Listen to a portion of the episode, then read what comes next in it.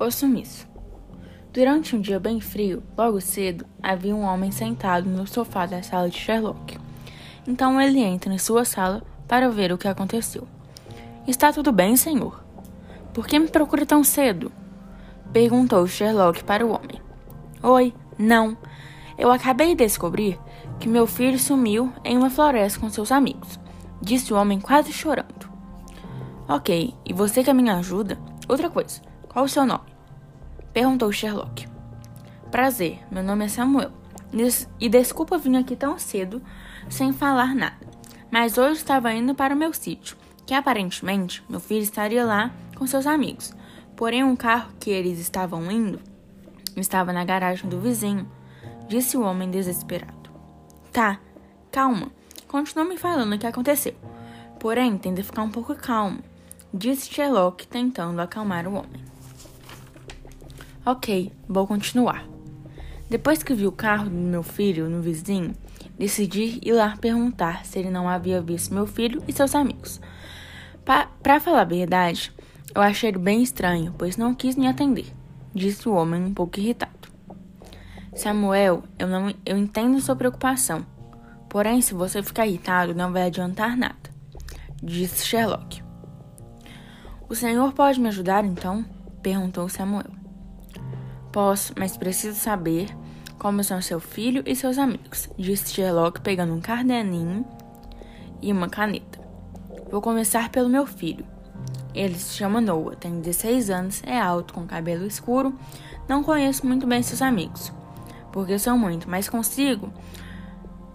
Mas conheço alguns que podem ajudar. Outra pessoa que viajou com ele é seu melhor amigo, que se chama Rafael. Ele tem 19 anos, é alto, loiro e dos olhos claros. Também tem uma amiga que se chama Carla, tem 18 anos, um pouco baixa, loira e de olhos claros. É irmã de Rafael. Disse Samuel para Sherlock. Vou fazer o que posso para ajudar. Vou começar meu trabalho aqui. Se você tiver alguma notícia nova, é só me avisar, disse Sherlock. Algum tempo após Samuel ir embora, Sherlock ficou pensando em como que é estranho Samuel ficar sabendo do sumiço de seu filho, sendo que não saiu em nenhum lugar a notícia de que ele estava desaparecido. Então Sherlock foi procurar outros pontos cegos nessa história para achar um culpado. Então, após horas de trabalho, Sherlock descobriu que Rafael e Carla estavam bem e que nem sabiam dessa viagem. Então, após essa informação, Sherlock foi até a casa de Samuel para achar respostas. Chegando na casa de Samuel, Sherlock percebeu que a casa estava toda fechada e com as luzes apagadas. Então tocou a campainha e enquanto isso, ouviu um barulho que de algo quebrando, como se alguém estivesse limpando alguma coisa. Então Samuel abriu a porta e fez uma cara de assustado, como se estivesse esperando outra pessoa. Sherlock, o que o senhor faz aqui? falou Samuel assustado. Vim te contar algumas coisas que descobri sobre o caso. E outra coisa, você está bem? Perguntou Sherlock, observando a expressão de pavor no rosto de Samuel. Não precisa se preocupar, eu estou bem.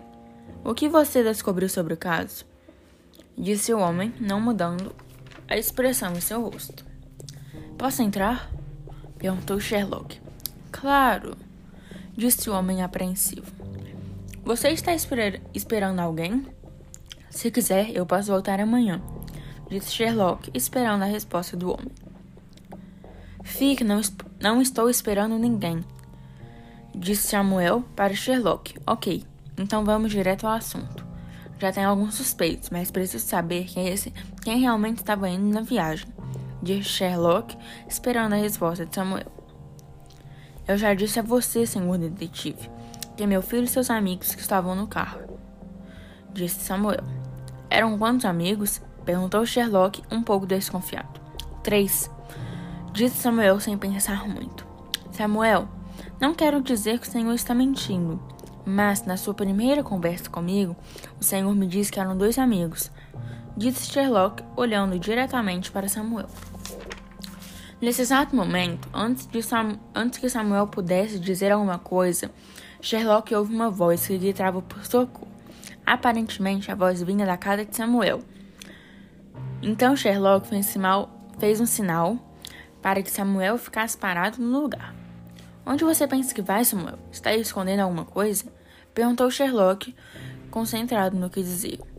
Não, deve ter sido meu cachorro. Vou ver como ele está disse Samuel suando frio. É melhor que não fique aí. É melhor que você fique aqui mesmo, se não quiser que eu chame a polícia. Você pode me passar o telefone do seu filho para eu tentar rastreá-lo? Disse Sherlock muito irritado. Após as palavras de Sherlock, o homem só ficava mais estressado, mas mesmo assim se dirigiu ao sofá. Aqui está o telefone do meu filho, disse Samuel, mostrando seu celular. Então, a única coisa que Sherlock pensava era em achar um lugar que desse para esconder uma pessoa. Onde fica o banheiro? perguntou Sherlock para Samuel. No final do corredor à esquerda, disse o homem. Então Sherlock observou bem a casa e achou uma porta que levava para um porão. Então decidiu entrar em silêncio. Lá dentro estava Noah. O que você está fazendo aqui? Pergunta Sherlock para Noah. Meu pai me prendeu aqui porque descobriu alguns negócios da família e não quis participar, disse Noah desesperado. Então Sherlock subiu com Noah para a sala e lá disse as palavras para Samuel: Samuel, você está preso pelo sequestro de Noah, disse Sherlock, olhando nos olhos de Samuel. Obrigado por me salvar, detetive, disse Noah um pouco mais calmo. Foi um prazer desvendar mais um caso. Sherlock falou com um sorriso no rosto.